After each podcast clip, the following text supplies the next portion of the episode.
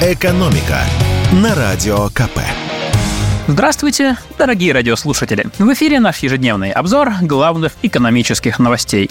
Итак, в России отменили так называемое банковское рабство – Верилось с трудом, но это произошло. Госдума приняла закон, который позволяет россиянам без комиссии переводить до 30 миллионов рублей между собственными счетами в разных банках. Сейчас клиенты могут перечислять другой банк бесплатно до 100 тысяч рублей через систему быстрых платежей. За все, что свыше, берется комиссия в полпроцента от перевода, а максимум полторы тысячи рублей.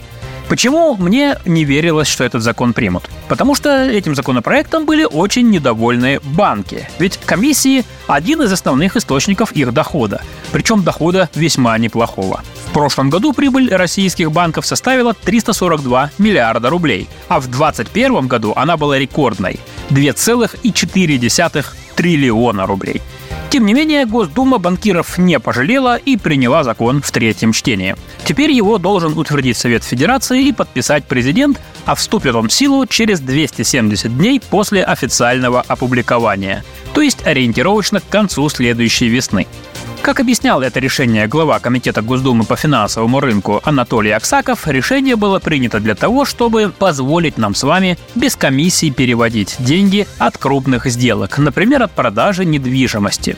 Есть у нового закона и ограничения. Во-первых, до 30 миллионов без комиссии можно будет переводить себе только раз в месяц. За все, что сверху, банки будут брать плату. Во-вторых, не облагаются комиссиями только онлайн-переводы со счетом на счет. Если деньги переводятся по номеру банковской карты, то комиссия будет. И в-третьих, переводы при личном посещении банка тоже будут облагаться комиссией.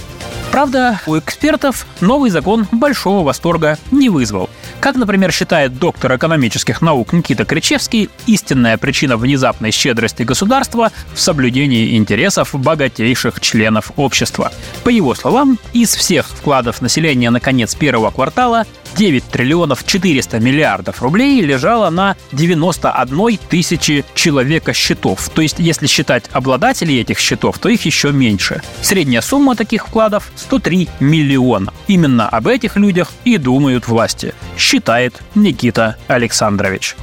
Ну, а если вы вдруг не относитесь э, к числу таких людей, то вас, наверное, беспокоят более приземленные вещи. Например, цена на гречку. Вот о ней и поговорим. Вернее, проверим один слух. По прогнозам Института конъюнктуры аграрного рынка, через месяц гречневая крупа на оптовом рынке может подорожать почти на 10%. С 41 до 45 тысяч рублей за тонну. А гречка для нашего человека – товар стратегический. В любой непонятной ситуации беги за гречкой, гласит народная мудрость. Хотя я бы не назвал это мудростью, ну да ладно. Так стоит ли срочно запасаться гречкой? Сразу скажу, что нет, не стоит. А теперь подробности. Давайте для начала вспомним, что было весной прошлого года. А народ тогда сметал с прилавков все, что плохо лежит и долго хранится. Туалетную бумагу, прокладки, сахар, ну и, конечно, гречку. В апреле прошлого года гречневая крупа взлетела до 93 тысяч рублей за тонну на оптовом рынке. Потом ситуация успокоилась, и к сегодняшнему дню оптовые цены на гречку упали до 41 тысячи рублей за тонну. И прежних рекордов ждать даже близко не стоит, уверенные эксперты. Как объяснил нам президент Российского зернового союза Аркадий Злачевский, цены на гречку и остальные продукты растут из-за ослабления рубля, и это естественно. Это чисто инфляционные и не такие уж критичные процессы. К прошлогодним показателям гречка точно не вернется. У нее просто нет на это шансов из-за очень хорошего урожая и приличных запасов на складах.